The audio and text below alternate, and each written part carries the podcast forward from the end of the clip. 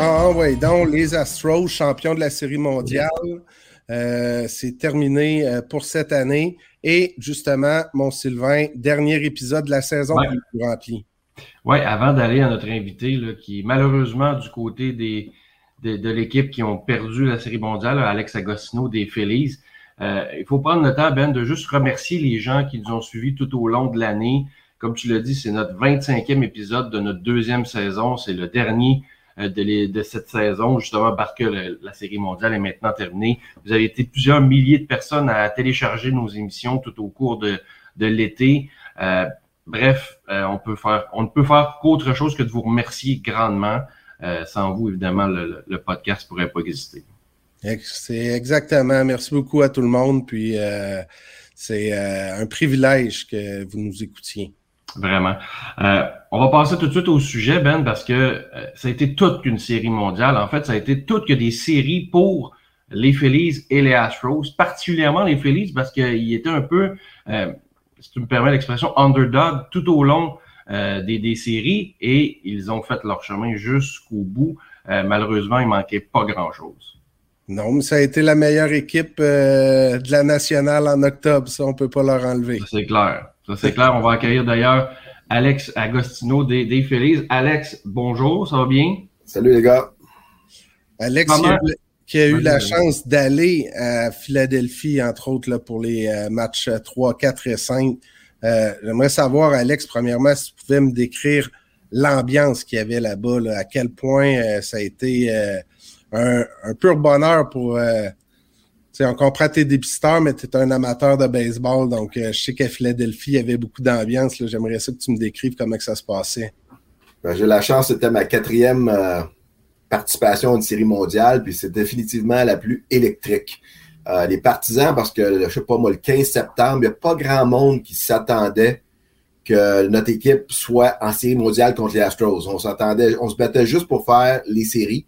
Puis après ça, il y avait des grosses pointures devant nous, ce soit les Cards, les Braves, les, et les Padres de San Diego. Puis on a tout fait ce qu'on devait faire, c'est-à-dire bien lancer, bien jouer défensivement, coup sûr opportun pour se rendre en, série mondiale. L'atmosphère, c'est que c'était la fête. Tu sais, Philadelphie est reconnue comme un- une ville où les partisans sont durs. Et j'ai déjà été à des parties où les gens sont pas contents d'une partie en saison régulière, on est là durant des réunions. Mais je peux te le dire, il y en a qui ont, dit que la mère de Nick Castellanos, elle a entendu des choses dans les estrades, à gauche pas à droite. Il y avait 45 000 personnes. Moi, j'étais vraiment après sur la ligne du premier but. Bon coup, mauvais coup. Les partisans n'ont pas abandonné d'une miette, d'une seconde. Ils étaient derrière leurs leur joueurs comme j'ai jamais vu à Philadelphie. Et pas juste l'équipe, la ville, les autres équipes sportives, les Flyers, les Eagles, le Union, que les Union ont aussi perdu la même journée en finale de la MLS, alors dure journée pour Philadelphie. Mais j'ai trouvé que on est allé chercher des spectateurs peut-être qui ont connu oh, une saison 87 victoires, ils sont trop payés, ils sont pas si bons que ça. Les jeunes, les parents, les grands-parents, les hommes, les femmes, les blancs, les noirs, n'importe quoi, tout le monde était de bonne humeur, tout le monde s'enlaçait. Alors, on était là pour trois parties. La première, qui était une victoire euh, étincelante avec nos cinq euh, coups de circuit, c'était la grande fête.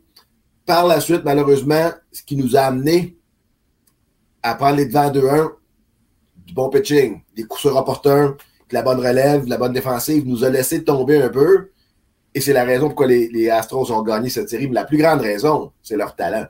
Si ceux qui ont regardé les trois dernières parties, là, les lanceurs qu'ils ont qu'ils avaient sur le monticule partant et en relève, faut que tu lèves ton chapeau et dire bravo. Là. Puis les Phillies, on ne l'a pas vu ça, mais je l'ai entendu ce matin sur MLB.com, étaient debout. Et à cause que Dusty Baker a gagné sa première série mondiale comme gérant, euh, les joueurs des Phillies, par respect, ont type leur cap à Dusty Baker, puis ont donné une accolade qu'on n'a pas vu à la TV. Mais Harold Reynolds de MLB.com aujourd'hui l'a mentionné, puis il dit ça, c'est une équipe qui, qui sait gagner, mais aussi qui sait perdre avec dignité. Moi, je pense qu'on a grandi. Je pense que les jeunes qui étaient sur place et avec un Harper qui n'avait jamais participé à une série mondiale vont être encore meilleurs dans les situations difficiles dans le futur. Parce que, Alex, tu l'as mentionné, les joueurs ont grandi. Vous avez passé par tellement d'adversités tout au long de la saison. Au début d'année, on a congédié Joe, Girard- Joe Girardi. On a amené euh, Thompson pour terminer la saison. On a, on a dû se battre tout au long du mois d'août, du mois de septembre pour se classer pour les séries. Et là, tu l'as mentionné, vous avez battu les Cards en deux, battu les Braves, battu les Padres. Est-ce que cette adversité-là fait grandir les jeunes joueurs plus rapidement que prévu? Moi, je pense que oui, parce que tu perds Harper pour 62 mois et plus. Zach Wheeler, ton âge, il a manqué des bons moments. Nick Castellanos, là, qui a été, euh, il n'a pas eu une grosse série mondiale au bâton, il a été blessé aussi. Il commençait à bien frapper vers le mois de juillet ou blessure aux obliques. Je sais pas, vous avez, Ben, tu joues au baseball des fois, frapper puis tu as mal au côte ou tu as un oblique de déchiré. Il est revenu à la fin septembre, il n'était pas à 100% Il va être encore meilleur l'an prochain. Il voulait gagner. Ce qui m'a impressionné de lui, défensivement, il s'est amélioré parce qu'il a été obligé de jouer dans la droite à la place d'Harper qui a une blessure à un coude. Euh, Sarah Anthony Dominguez, on a fait attention avec, il a manqué du temps avec une blessure au triceps. Il y a toutes sortes de choses. Puis ce que ça l'a permis, de, Sylvain, ce que tu disais, des gars comme Bohm, un gars comme Stott qui a été obligé de retourner dans le 3, puis avec l'arrivée de Thompson, on lui a donné cette confiance de jouer. Ces gars-là, il faut qu'ils jouent pour apprendre. Puis là, ils apprennent à l'entour de Harper, Harper, Schwarber, tu ces gars-là, Wheeler, Nola. On a des jeunes lanceurs qui s'en viennent comme Andy Painter, Mick Abel, Griff McGarry dans le 3, qu'on n'avait pas de le 3 ans, qu'on peut peut-être dépenser ailleurs. Moi, il y a une chose que je suis persuadé, Dave Dombrowski, il est au travail ce matin. Parce que là, les agents libres commencent, hein, on a des. Je pense que tu peux commencer à les signer à l'extérieur de ton équipe à partir du 10 novembre? On va être une meilleure équipe. Il y a des décisions à prendre. Segura, il y a une option de 17 millions. il y a des vétérans comme Brad Hand, Corey Knable, des lanceurs qui sont des contrats d'un an, est-ce qu'ils reviennent, est-ce qu'ils ne reviennent pas? Je pense que c'est un beau puzzle. Puis les joueurs comme Harper qui parlent à des joueurs, qui ne voudra pas jouer dans une équipe championne, dans une ville qui a du monde derrière eux à 100% Gene Segura a lancé un message à l'organisation qui veut finir sa carrière à Philadelphie. Jouer là, c'est magique. Oui, c'est tough des fois, mais ce qu'ils veulent, c'est que tu donnes un effort soutenu toute l'année. Tu fais une erreur, oui, ils vont être durs des fois, mais fais les bonnes choses, même quand ça ne marche pas, parce qu'au baseball, on sait, on peut tout faire bien, puis pas réussir. On peut avoir un échec quand même. Tu fais tout bien, Castellanos, il y a grosse présence au bâton, puis hommes sur balle. Quatrième balle, on colle troisième prise, elle était à l'intérieur d'une coupe de pouce. L'arbitre l'a manqué, ça arrive dans, le baseball. Mais il a tout fait bien, Castellanos, dans cette présence-là. Malheureusement, ça n'a pas porté fruit. Mais je pense que tous nos joueurs ont grandi. Des gars comme Nola, qui Wheeler, qui sont encore avec nous, qui c'est nos, vétérans, ils veulent gagner de ce côté-là. Puis je suis persuadé que ces gars-là ont, juste hâte au camp d'entraînement, ils ont besoin de repos. Les gens m'ont demandé beaucoup, les gars. Ah, t'es déçu, on, on, pour toi. Non, je suis pas déçu pour moi. Moi, je suis un dépisteur, je suis au travail, j'ai des rencontres cet après-midi avec mon staff. On, a, on a des rencontres avec les joueurs pour le draft de 2023. Les collèges nous laissent les rencontrer par Zoom. Moi, je suis déçu pour les joueurs qui ont saigné toute l'année, qui ont, qui ont bûché. Les autres sont là, là 12 heures par jour, 162 jours, les, les autres journées de, de, voyagement pour le personnel d'entraîneurs qui sont là à 9 h le matin pour une partie à 7 h. Il y a des entraîneurs qui sont là à 9 h le matin à préparer la stratégie pour le lanceur les frappeurs, quelqu'un qui veut arriver de bonne heure, les, thérapeutes, ceux qui font la nutrition, les, mental skills coach, c'est eux qui sont vraiment dans, ça. Nous, on est comme des support staff. On amène des joueurs, on a des joueurs qui vont être là l'an prochain. La déception est, vraiment à vivre pour les joueurs. Puis quand l'autobus des Feliz est arrivé hier soir à Citizens Bank Park, il y avait des partisans. Carl Schwarber, là, il a pris des photos, des selfies, des autographes. Il était, je ne sais pas quelle heure il était, 10 heures le soir. En tout cas, il faisait noir les partisans étaient là pour leur dire merci. Ça, ça, ça prépare l'an prochain. Les gens ont hâte d'acheter des billets de saison. Les gens ont hâte d'admettre leur euh, chandail à l'effigie des Phillies. Puis l'autre chose que je peux vous mentionner, Baseball Empire, on avait des écoles de baseball en fin de semaine. J'ai jamais vu autant de casquettes, puis de chandails, puis de t-shirts des Phillies pour nos ah C'est hallucinant. Une partie, je veux dire, moi, je travaille pour les Phillies, il n'y en a pas une tonne au, Canada, il y en a un. Puis je vois les gens alentour de moi être derrière ça.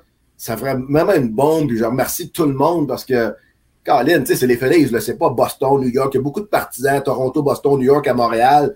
On dirait que les Phillies, que, comme, comme, comme moi dans le temps, on les haïssait, Mike Schmidt, quand il battait les expos, puis ouais. il nous battait en, dernière semaine. Mais j'ai appris à connaître le propriétaire, qui est un homme incroyable, qui adore sa ville, qui adore ses employés, qui veut tout faire pour qu'on gagne. Puis je vois les gens autour de moi qui sont vraiment derrière les Phillies. Moi, ça m'a, ça m'a, ce mois d'octobre-là m'a vraiment touché.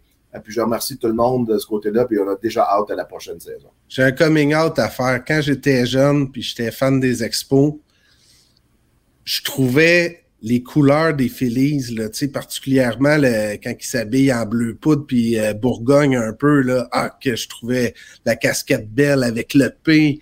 Puis euh, ben, je pouvais pas les aimer. Je pouvais pas les aimer. Ils étaient dans la même division que les Expos. Mais euh, j'ai toujours trouvé que c'était un, un, des plus beaux, euh, un des plus beaux logos et des les plus belles couleurs de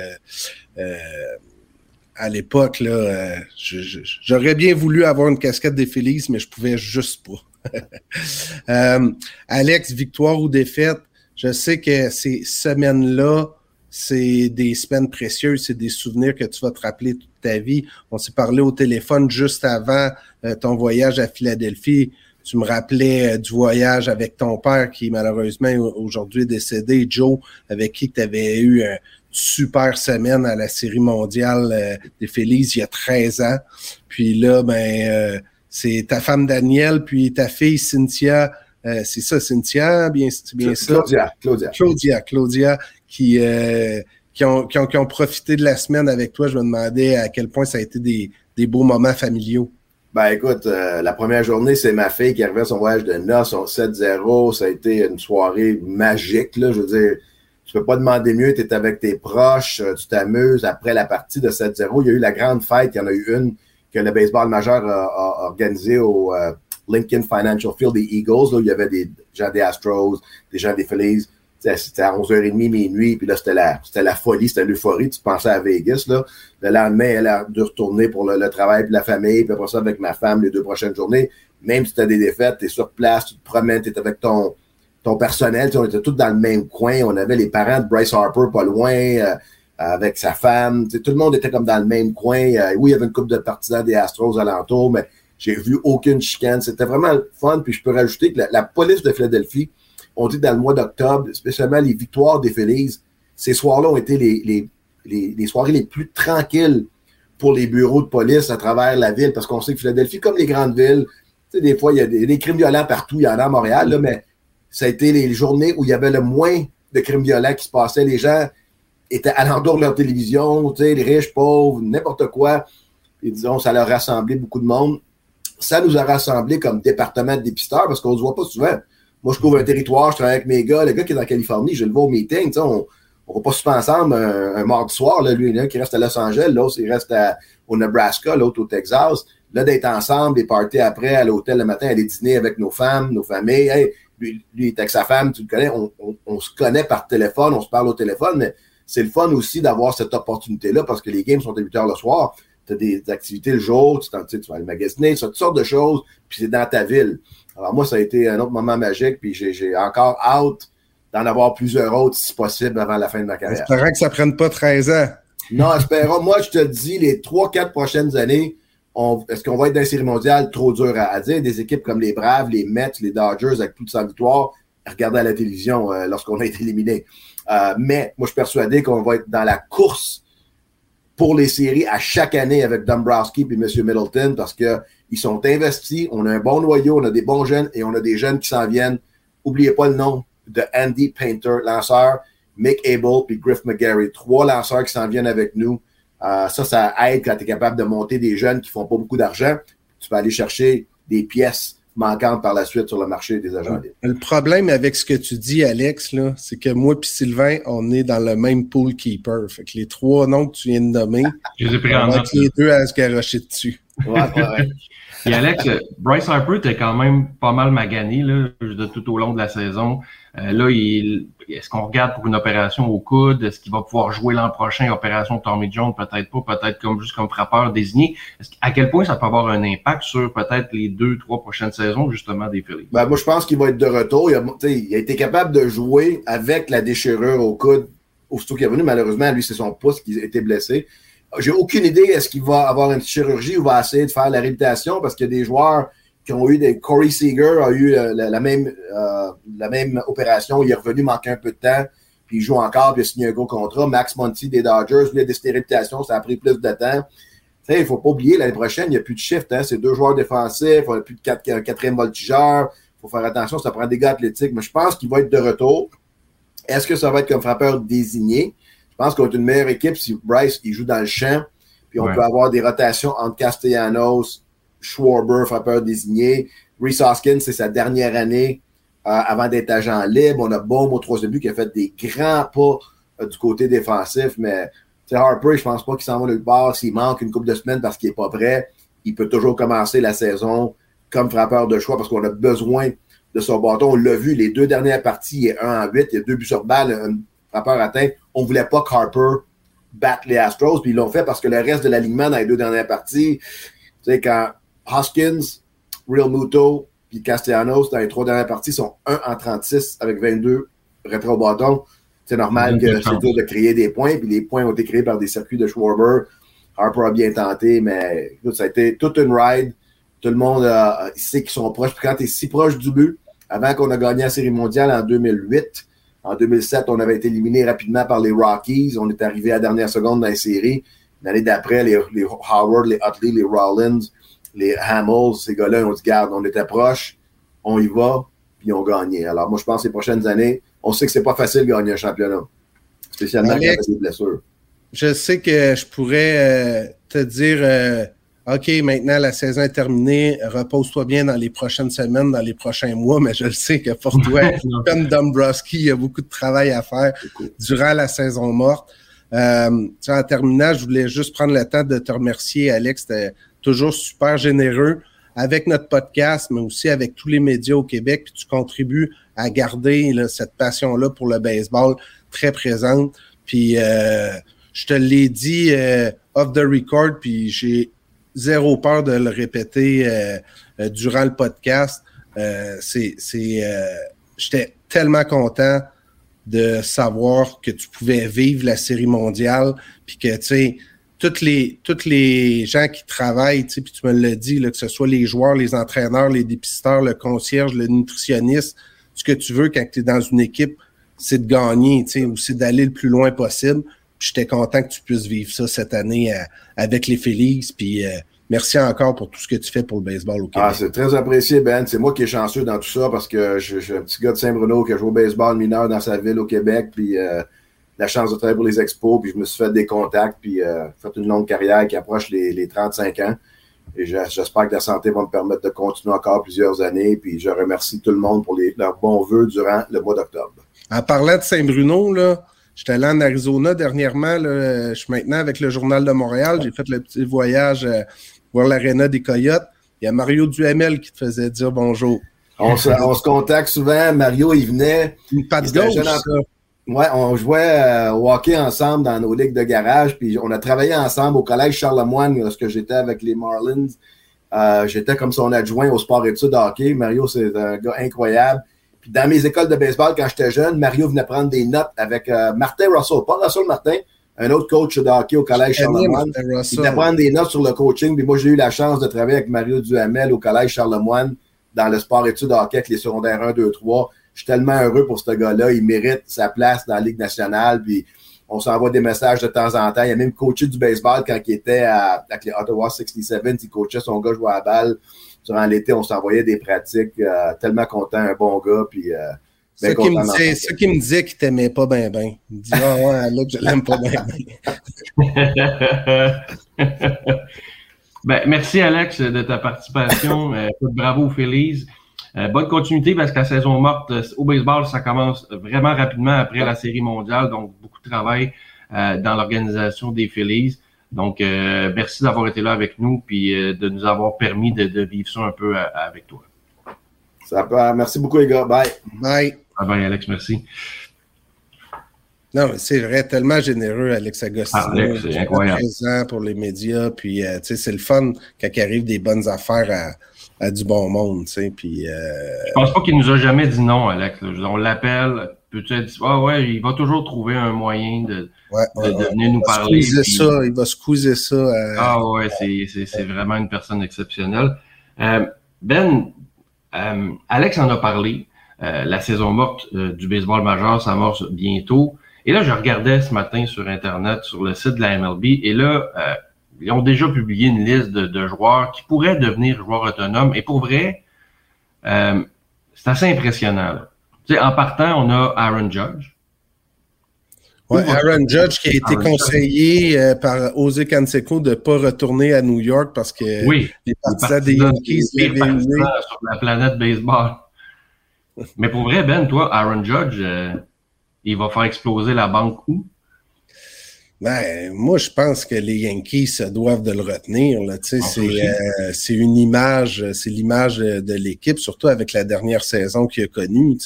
Euh, c'est pas comme si les Yankees n'étaient pas une des formations qui euh, avaient pas les moyens. Là, je veux dire, ben, si Aaron Judge partait de, d'un petit marché, ben là, ce serait la course folle euh, avec les Dodgers, les Padres, les Yankees, puis euh, les, les, les, les, équipes euh, mieux nanties.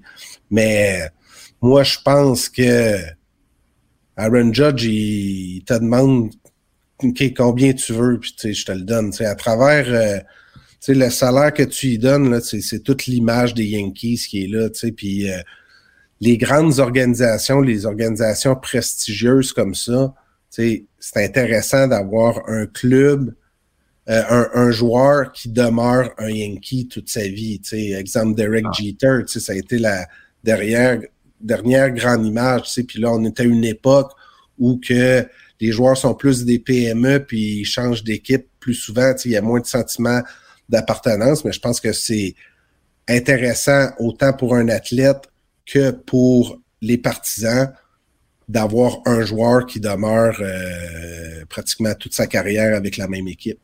Ben absolument. Puis de toute façon, je pense pas que les Yankees ont avantage à laisser partir Judge parce que sinon ils vont bâtir autour de qui? Je veux dire, il reste. Mhm. Tanton, c'est c'est c'est plus jeune jeune. Je veux dire, George, Donaldson non plus. Euh, Gigi Lamayou, je veux dire, c'est Aaron Judge qui était le cœur de cette équipe-là. Si tu le perds, euh, ça va faire mal. Est-ce qu'on tombe en mode reconstruction à New York, ce qui est comme jamais arrivé dans l'histoire de cette concession-là? Puis en même temps, euh, je pense pas que c'est une question de est-ce que les Yankees veulent garder Judge, est-ce que Judge veut rester à New York? Ça, c'est une donnée ils ont plusieurs, tu sais, les Yankees font pas pitié, là. Ils ont plusieurs autres bons, bons joueurs, là. Tu sais, moi, je pense que le terme reconstruction, ça arrivera jamais, avec les Yankees. Sauf que c'est ton marketing. Exact. ton marketing peut être basé autour de Judge, tu sais. Un lanceur comme Garrett Cole, je veux dire, c'est un des tops là, dans le baseball majeur. Il n'y a, aucun débat à avoir là-dessus. Mais est-ce que Garrett Cole, c'est le gars que, qui, qui a une personnalité plus grande que nature, puis tu fais marketing autour? Je crois pas. Euh, Judge, c'est, euh, c'est un géant, il a cogné en haut de 60 circuits, c'est incroyable. il est tellement sympathique en plus. Exact, exact. tout ça donne tout ça. il y a la gueule, là, il y a la gueule, là, euh, poster boy, là, tu sais. Mais poster boy, pas, euh, tu sais, c'est pas le gars qui a le plus de swag, qui est comme euh, un peu, regardez-moi, là, tu sais, il est comme très humble, à l'image ben, à l'image des Yankees, là, on s'entend que les Yankees ne se prennent pas pour des 7-up flat, là, mais euh, je pense qu'ils cadrent bien avec euh, l'image que se plaît à dire que les Yankees projettent. Mais quand tu as les Yankees, t'es haïs, puis non, euh, c'est pas vrai qu'ils sont humbles, mais Disons que Judge a une, belle personnalité pour être un Yankee, puis euh, je pense que les Yankees vont être en mesure de, de, de, le conserver. En tout cas, on va surveiller ça. C'est clairement l'histoire euh, qui, qui, qui, comme tout le monde dans le, dans le monde du baseball, va, va suivre au cours des prochains jours, parce que je ne sais pas s'il va prendre une décision rapide ou non. Euh, D'autres noms, là, Ben, que je te lance comme ça, euh, Jacob de Grom, parce qu'il pourrait euh, sortir de son contrat actuel euh, et devenir joueur autonome. Donc, ça pourrait être un gros lanceur disponible lui aussi sur euh, le marché. Euh, sinon, tu as Trey Turner avec les Dodgers, un autre joueur d'impact, le joueur d'arrêt court. Il y a plusieurs avec les Dodgers hein, qui ouais, autonome. Tu as aussi Carlos Correa qui pourrait aussi sortir de son contrat actuel pour devenir joueur autonome. Euh, sinon, tu as Xander Bogarts qui lui aussi pourrait sortir de son contrat. Bref, tu sais, on dit ça, mais est-ce que les joueurs vont laisser autant d'argent sur euh, la table pour aller chercher un nouveau contrat ailleurs. Il n'y a rien qui nous indique ça, mais je veux dire, c'est des noms qui sont possibles, possiblement euh, disponibles. Tu as Justin Verlander qui va-tu vouloir continuer, Dansby Swanson avec la recours des Braves qui est là, Carlos Rodon qui a décidé, lui, de euh, sortir de son contrat avec les Giants. bref, tu as beaucoup de gros noms qui pourraient être disponibles et ça serait toute une course à, ces joueurs-là là, pour de nombreuses équipes qui veulent peut-être justement accélérer euh, le, processus de reconstruction. Là, on peut parler, par exemple, des Cubs de Chicago là, qui allaient nulle part, mais qui ont beaucoup d'argent. Est-ce que c'est mm-hmm. cette équipe-là pourrait être tentée d'aller chercher un ou deux de ces gars-là et accélérer le processus? Ça va être intéressant à suivre. Cela dit, on dirait qu'à chaque année, puis cette année, c'est particulièrement hot, là, la QV. On dirait qu'à chaque année, je m'empêche un peu de m'exciter trop parce qu'on dirait que j'ai hâte de voir, j'ai hâte de voir, puis finalement, je suis un peu déçu souvent de savoir que c'est toujours les mêmes équipes bien nanties. je trouve ça plate, je trouve que ça enlève une certaine parité euh, dans, dans la ligue. Puis c'est entre autres aussi pour, euh, pour ça que j'étais content de voir les Phillies arriver à la série mondiale parce que on peut pas dire. L'équipe de col bleu qui, qui bataille puis qu'il faut qu'ils se battent à tous les jours. puis ils ont quand même Bryce, Bryce Harper qui ont donné 330 euh, millions, là, je veux dire. Euh, mais parle de l'identité de l'équipe, c'est ça. C'était pas, c'était pas l'équipe attendue, tu sais. Non. Je trouve, ça plate qu'à chaque année, tu regardes les prévisions, là, puis c'est tout le temps les mêmes quatre clubs qui arrivent, puis on pourrait avoir la même prévision pour savoir où aboutiront les meilleurs joueurs autonomes, parce qu'il n'y a pas de plafond salarial comme au hockey, fait que... Non, puis clairement que la taxe de luxe, il y a certaines équipes qui ah sont vraiment de la, de la pays. Euh, ben, tu voulais aussi euh, parler d'Edouard Julien. Oui, absolument. Mais tantôt, je disais à, à, Alex que j'avais eu le privilège d'aller en Arizona. Puis euh, ça a donné là, que par contact interposé, je me suis retrouvé dans une loge à l'Arena où, entre autres, euh, il y avait Georges Saint-Pierre, mais Édouard Julien aussi. Puis euh, j'ai pu parler un peu avec lui. Lui, c'est quel automne incroyable qu'il connaît là, dans l'Arizona Fall League, qui rassemble tous les meilleurs espoirs qui jouent habituellement au niveau 2A. Puis Édouard Julien, là, il est tout le temps, tout le temps, tout le temps rendu sur les buts. Puis je trouvais ça intéressant de. Tu sais, le concept, il est super simple, mais il me disait à chaque fois qu'il y a un lancé dans la zone des prises, je prends un bon élan. Tu sais, c'est comme. Ça a l'air super anodin, mais quand que tu l'appliques, mais ben là, tu améliores ta moyenne au bâton, tu améliores ton taux de présence sur les sentiers, tu améliores probablement ta puissance parce que tu prends aucun élan défensif. Tu sais, tu swings pour frapper d'aplomb, tu sais. Donc, euh, tu as plus de, de coups sûrs euh, pour plus d'un but aussi. Puis, euh, c'est incroyable les statistiques d'Edouard Julien dans l'Arizona Fall League. Euh, il y a eu cinq circuits en 19 matchs, qui est un très bon ratio, mais 20 buts sur balle en 19 matchs. Donc, il a dominé la Ligue, là, qui, je le répète, le rassemble les meilleurs espoirs là, avec un taux de présence sur les sentiers de 535. 535, ça veut dire qu'il s'est rendu sur les buts plus qu'une fois sur deux. C'est énorme. Il a dominé la ligue au niveau de la moyenne de puissance. Ça, c'est le nombre de buts que tu vas chercher par euh, présence au bâton. Donc, euh, sa moyenne de puissance, c'est 683. Quand on, combine les deux, ça donne la fameuse statistique là, qui est très, très, très euh, observée par les équipes, qui est le OPS, donc le taux de présence sur les buts avec la moyenne de puissance. 1218. Là. Tu sais, c'est des chiffres que ah, Bryce Harper C'est comme euh, exceptionnel. Au-dessus de 1000, c'est exceptionnel. Oui, ouais, c'est incroyable. Edouard Julien, c'est vraiment un nom à retenir. Il est invité au concours de circuit de l'Arizona Fall League au match des étoiles qui avait lieu hier. Il y a eu 0 en 2, mais il frappait deuxième au match des étoiles de l'Arizona Fall League. Mais il a été grugé son but sur balle habituel. Puis, euh, non, c'est vraiment un nom à retenir je trouve ça important de parler de ces gars-là avant qu'ils soient connus. on avait l'exemple de, Charles Leblanc qui un peu a eu euh, beaucoup euh, la folie cette année quand il a atteint le baseball majeur, mais Charles, c'était important d'en important d'en parler aussi avant qu'il arrive dans les grandes ligues. Puis Edouard Julien, je vous le dis, c'est euh, c'est euh, the next one. c'est ce que j'allais dire, Ben, parce que on en parlait avec Charles dans, dans l'entrevue qu'on a réalisée avec lui. D'ailleurs, vous pouvez aller voir dans notre liste d'épisodes sur Cube Radio, sur YouTube. Euh, l'entrevue avec Charles est tellement intéressante. Là, on, va euh, vraiment partout. On va très, très deep pour les amateurs de, d'analyse, de, de, de, présence au bâton. Le Charles nous décrit comment, comment il, lui il procède.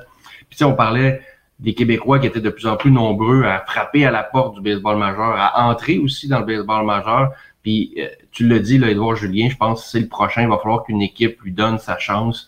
Euh, c'est un frappeur qui peut tout faire sur un, sur un terrain, peut frapper à tous les champs, peut frapper avec puissance.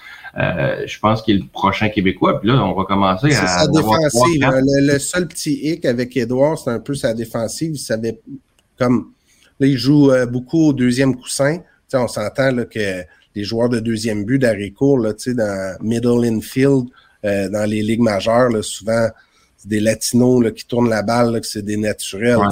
Fait que euh, Edouard. Euh, ben, Vas-tu devoir à prendre une autre position peut-être pour donner une chance supplémentaire? Tu sais, ça serait difficile de mettre un gars comme Edouard Julien euh, DH aussi, tu sais, parce qu'un frappeur de choix, c'est vraiment qu'il ait la puissance. Là, sais, Il a démontré euh, beaucoup de puissance euh, dernièrement, mais tu sais, frapper euh, des, des, tonnes de circuits, mettons, dans le baseball majeur, disons que Edouard a peut-être pas le profil parfait pour un, un, frappeur de choix, mais en même temps, tu peux avoir un gérant ingénieux qui, qui décide de Ah ben, tu sais, moi, si mon frappeur de choix sera toujours sur les coussins, ben puis il est fatiguant, une fois rendu ses coussins, là, lui aussi, il a de la vitesse, là, Edouard. Fait que ah va être euh, très intéressant à suivre. Puis juste euh, un petit côté, une petite anecdote. J'ai parlé avec euh, peut-être un 15, un 15 minutes, mais tu sais, ça, ça prenait deux minutes là, que je parlais avec. Là, tu,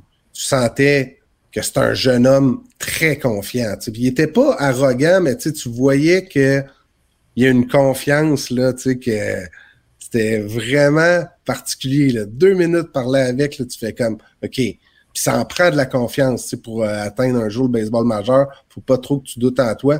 Puis tu sais, même lors d'une présence au bâton, quand tu es confiant au bâton, mais c'est là que tu t'en sors. Fait que, moi, je pense que cette confiance-là, peut-être un petit brin d'arrogance, ça lui sert bien. Là, fait que, ouais. Le message est lancé aux Twins. Donnez-lui euh, une chance. D'après moi, il va aller au camp l'année prochaine. Oui, probablement. Tu as aussi rencontré euh, Claude Raymond, Ben, en terminant. Euh, quel homme incroyable. C'est le, le lancement de son récit biographique uh Frenchy ce soir, lundi soir, à la cage au sport. Donc, je vais aller faire un tour là, mais tu sais, déjà, en aval au lancement du livre, il y avait une tournée de promotion. Moi, j'avais donné rendez-vous à à Claude que je connais très bien euh, à la gare Windsor. Puis là, c'était incroyable parce qu'on est comme revenu dans le passé de 67 ans. Parce qu'à la gare Windsor, le 12 mars 1955, c'est là que Claude attendait le train pour aller pour une première fois au camp des recrues des Brewers, euh, pas des Brewers, mais des Braves de Milwaukee mm-hmm. à l'époque. Puis euh, c'était tellement plaisant de parler avec lui puis de revisiter son passé. C'est incroyable le parcours de ce gars-là à cette époque-là où que les Québécois, il n'y en avait pas dans le baseball majeur, puis il y avait 16 équipes, là, donc c'était fou. Puis il y a tellement d'anecdotes, tellement un vécu incroyable, puis à 85 ans, il y a une mémoire exceptionnel. sais, il oublie rien. Là, il était là à la gare Windsor puis il me disait Ah ouais, ce soir-là, le train partait pas, le train partait pas. On dit comment ça que le train partait pas? Parce qu'il était avec Ron Piché, entre autres, un autre ancien euh, Québécois du baseball majeur dans le train. Puis euh, là, ils se, sont rendus compte qu'ils attendaient après les joueurs du Canadien. Puis il y avait eu du grabuge un peu au Forum de Montréal ce soir-là. Fait que finalement, le train est parti en retard, mais Maurice Richard a été le premier à rentrer dans le train, puis il a vu Claude puis les autres Québécois. Il est allé les saluer pour, euh, leur souhaiter bonne chance parce que Maurice, il savait ben qui était Claude Raymond, même si euh, Claude avait seulement 17 ans. T'es pas encore connu à l'époque. oui, puis Maurice Richard avait joué un peu au baseball, mais dans le temps que Claude était bad boy à Saint-Jean-sur-Richelieu. Il dit, je me rappelle une fois, Maurice Richard jouait au troisième but. Il s'était pitché dans les estrades là, pour. Il était intense autant au baseball qu'au hockey. Il s'était pitché dans les estrades pour attraper une balle. Puis il s'était fendu. c'est après ça que le Canadien euh, avait dit Ouais, Maurice, euh, si t'arrêtes de jouer au baseball, ça va bien faire. Là, Mais en tout cas, c'était une rencontre exceptionnelle. Fait que je voulais juste euh, prendre le temps de souligner le lancement du récit, récit biographique de, de, de, Claude Raymond, Frenchy, qui est par Marc Robitaille. Marc Robitaille, qui est un auteur exceptionnel. Il a fait des ouvrages de baseball beaucoup. Euh, puis il était aussi euh, le film Un été sans point de coup sûr. Je sais pas si tu avais vu ça avec Pierre oui. C'est un excellent film. Ben aussi, une œuvre de, de Marc Robitaille. Donc, euh, je voulais juste souligner le lancement de, de ce livre-là parce que c'est un devoir de mémoire ce que, de, faire un livre avec Claude Raymond. Puis je, je, l'ai lu là, probablement à moitié. Là. Puis là, j'ai un autre voyage en vue avec avec mon boulot, là, puis euh, je, vais, euh, je vais le finir là, pendant le prochain voyage, c'est sûr. Ben, allez, allez, allez acheter ça quand ça sera disponible. Vous ne euh, regretterez pas votre achat. Frenchy, Claude Raymond, quel, quel athlète québécois qui a pavé la voie pour de nombreux autres, comme on dit. Ben, ben c'est notre deuxième saison qui se termine. Pour vrai, je veux juste te remercier encore une fois euh, d'avoir embarqué dans cette aventure-là en ma compagnie. Euh, c'est encore une fois super agréable, euh, notre deuxième saison. On a fait des belles rencontres, on a fait des belles entrevues. Je pense qu'on a amené euh, le baseball à un autre niveau. Puis on le voit, là, c'est de plus en plus populaire chez les jeunes. C'est un sport qui revient parmi les favoris, si on veut. Là. Donc, je suis content de, de, voir ça. Puis tant mieux, mon Dieu, si on contribue ne serait-ce qu'au minimum. Ce qui est le fun, c'est que quand les gens aiment le baseball, ils aiment beaucoup le baseball. C'est à eux qu'on s'adresse avec ce podcast-là. Sais. d'aller un peu plus loin, un peu plus en profondeur. Puis comme tu disais tantôt, le, la super entrevue avec Charles Leblanc euh, en, en, témoigne, en est un bon exemple. Donc, euh, n'hésitez pas là, euh, tout au long de l'hiver à revisiter les nombreux épisodes qu'on a fait. Puis, puis on est ouvert aux suggestions et aux idées. Ben en espérant qu'on sera là euh, au printemps prochain en même temps que le baseball. Exact. Bon hiver, mon Ben. Yes, sir.